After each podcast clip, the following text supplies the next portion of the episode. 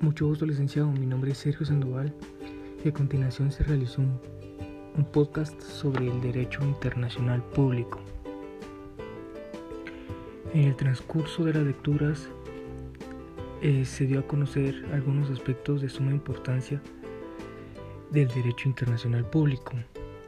Por lo tanto, se dará una explicación de estos puntos de vista. Empezando, decimos que el derecho internacional público es aquel que rige las relaciones y los conflictos entre los estados y todas aquellas vinculaciones de estos en la comunidad internacional. Por lo general, el derecho internacional público regula todas aquellas relaciones pacíficas y de amistad entre diferentes estados, con el, con el objetivo de alcanzar y desarrollar grandes y mejoras de creaciones de instituciones a través de, organizaciones internacionales. Existen funciones del derecho internacional en materia normativa. Acá encontramos tres puntos de vista, que es prevenir conflictos internacionales, la protección de derechos humanos, la primacía del derecho internacional del derecho internacional sobre la política, entre otros, ¿verdad? Otro punto es en que encontramos la Carta de las Naciones Unidas. Este es un tratado internacional que codifica los principios básicos de las relaciones internacionales, que van desde la igualdad soberana de los estados a la prohibición del uso de la fuerza en cualquier forma inconsistente con los propósitos de las Naciones Unidas. Tenemos que tener claros que el derecho internacional tiene que tener una personalidad jurídica ya que éste implica la capacidad para ser tutelar de, sus derechos y deberes y por regla general esa capacidad implica también la posibilidad de hacer valer estos derechos en el ámbito del derecho internacional. Existe un elemento, o mejor dicho, un aspecto de suma importancia en el derecho internacional público, que es los estados. Ya que el Estado eh, sigue siendo un factor dominante en el derecho internacional público, ya que únicamente los Estados pueden ser miembros de las Naciones Unidas. Eh, el, convenio de Montevideo establece que la definición de Estado, así como sus derechos y obligaciones, la más eh, conocida conceptualizando es en su artículo 1, que establece cuatro criterios característicos del Estado que han sido reconocidos como una afirmación certera de los derechos internacionales consuetudinarios. En esto tenemos cuatro requisitos, que es la población permanente, el territorio determinado, el gobierno y la capacidad de entrar en, en relaciones con los demás estados. Los tratados del derecho internacional. Este es un punto de suma importancia ya que es una norma jurídica de naturaleza internacional vinculante y obligatorio para todos los estados que lo suscriben, normalmente escrita por sujetos de derecho internacional y que se encuentran regidos por este. Existen varios instrumentos jurídicos y siendo indiferentes por su denominación. El Convenio de Viena este convenio es sobre el derecho de los tratados que fue suscrita en, Austria el 23 de mayo de 1959 y entró en vigencia el 27 de enero de 1980. El artículo segundo de dicho convenio define al tratado como un acuerdo internacional celebrado por escrito entre estados y regidos por derecho internacional ya conste que es un instrumento único o en dos o más instrumentos conexos y cualquiera que sea su denominación particular. ¿Cuál es el objetivo de este convenio? Su objetivo es codificar el derecho internacional constitucionario de los tratados y demás desarrollos progresivamente. Otro punto de vista que es importante son las organizaciones internacionales. ¿Qué es una organización internacional? Una organización internacional es toda aquella organización formada normalmente por sujetos de derecho internacional público y reguladas por el conjunto de normas propias con miembros, alcance o presencia internacional y unos fines comunes, organización internacional privada u organización no gubernamentales. En su estructura eh, tenemos que se encuentran las Naciones Unidas, que es la Asamblea General, el Consejo de Europa, Comité Ministerial, eh, las Comunidades Europeas, que es el Consejo de la Unión Europea, o el Banco Mundial o Consejo de Gobernadores. Existen elementos constituidos de, las organizaciones internacionales que tenemos eh, o que yo interpreté dos puntos de vista. Uno, que son las organizaciones internacionales que se basan en un tratado constitutivo de derecho internacional entre por lo menos dos estados u otros sujetos de derecho internacional. Y dos, que es una organización internacional puede decidir sobre la estructura interna de sus propios órganos y el traslado al exterior. Eh, en el artículo 105 de la Carta de la ONU determina que la organización gozará en el territorio de cada uno de sus miembros de los privilegios de inmunidad necesarios para la realización de sus propósitos. ¿Qué quiere decir esto? Nos dice que cada miembro de una organización en determinado territorio, sea guatemalteco, mexicano, entre otros, gozará del privilegio de tener inmunidad y así tener y poder realizar los propósitos de una mejora estructural a nivel eh, internacional. También tenemos eh, la soberanía de los estados. Iniciamos diciendo que la soberanía en la relación entre estados significa la independencia, mientras que la territorialidad la competencia exclusiva para adoptar actos de soberanía en un determinado territorio.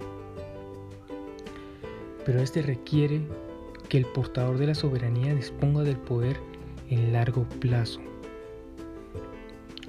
Entonces, podemos definir la soberanía territorial de la siguiente manera que es un poder absoluto que tiene sus habitantes para organizarse, gobernarse y con la final de autoabastecerse y conservar saludablemente su desarrollo y su entorno.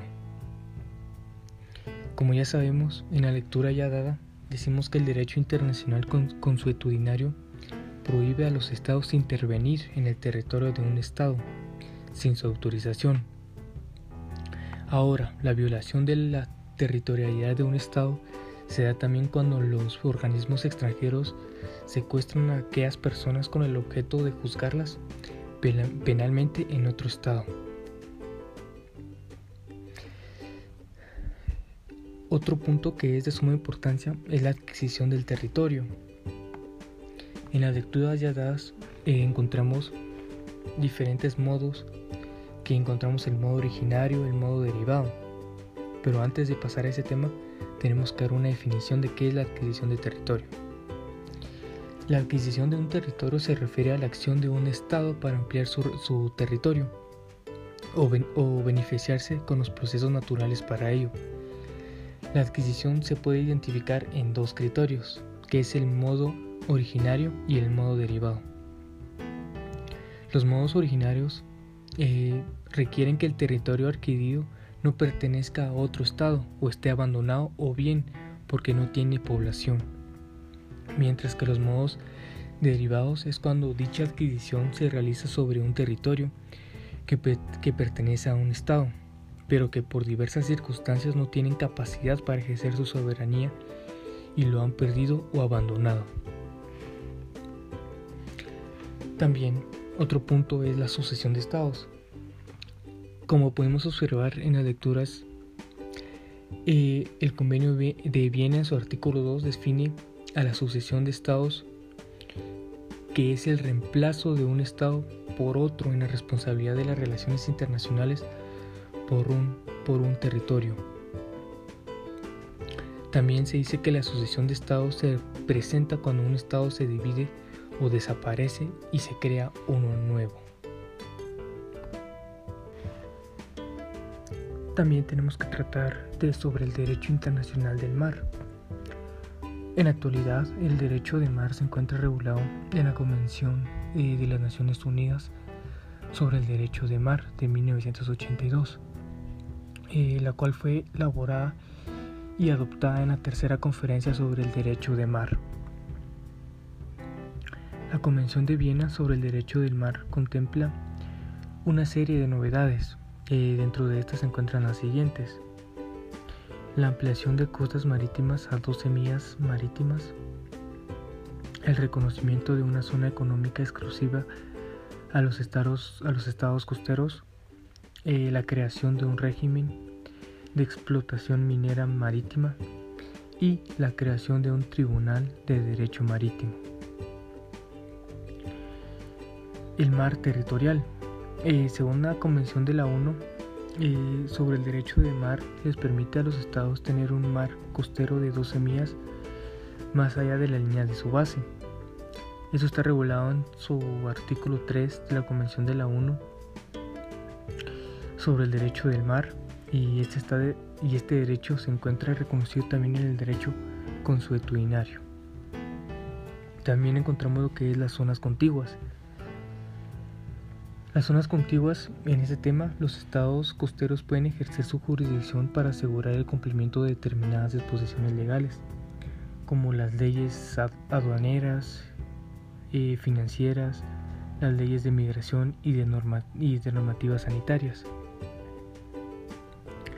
Por último, estas zonas contiguas no podrá exceder más allá de 24 millas marítimas contadas desde la línea de su base hasta partir de las cuales se mide la anchura del mar territorial. Otro tema que es de suma importancia es, son los espacios eh, especiales con derecho de uso de los estados costeros.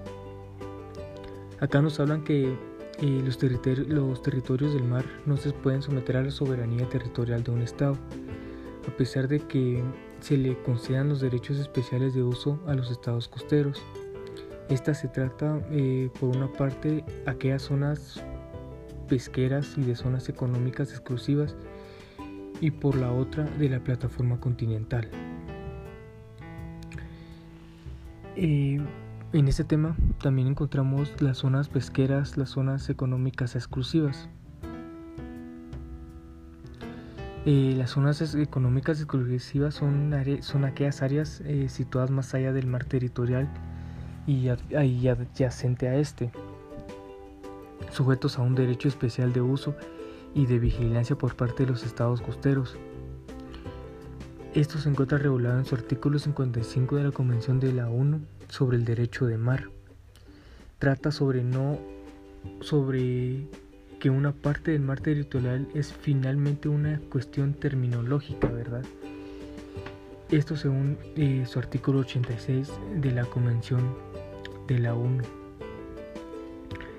En, las zonas económicas exclusivas, el respectivo Estado costero tiene el derecho exclusivo eh, de explotación y exportación, conservancia y administración de los recursos naturales, ya sean eh, vivos o recursos no vivos, ¿verdad? Las aguas eh, eh, y el lecho y el subsuelo del mar están regulados en su artículo 56 del, de la Convención de la ONU sobre el Derecho del Mar. Y por último, eh, un estado costero puede tener una zona económica exclusiva hasta, hasta de 200 millas eh, marítimas contadas desde el área o desde la línea de su base y a partir de las cuales se mide la anchura del mar territorial. Esto según el artículo 57 eh, del Convenio de la ONU sobre el Derecho del Mar.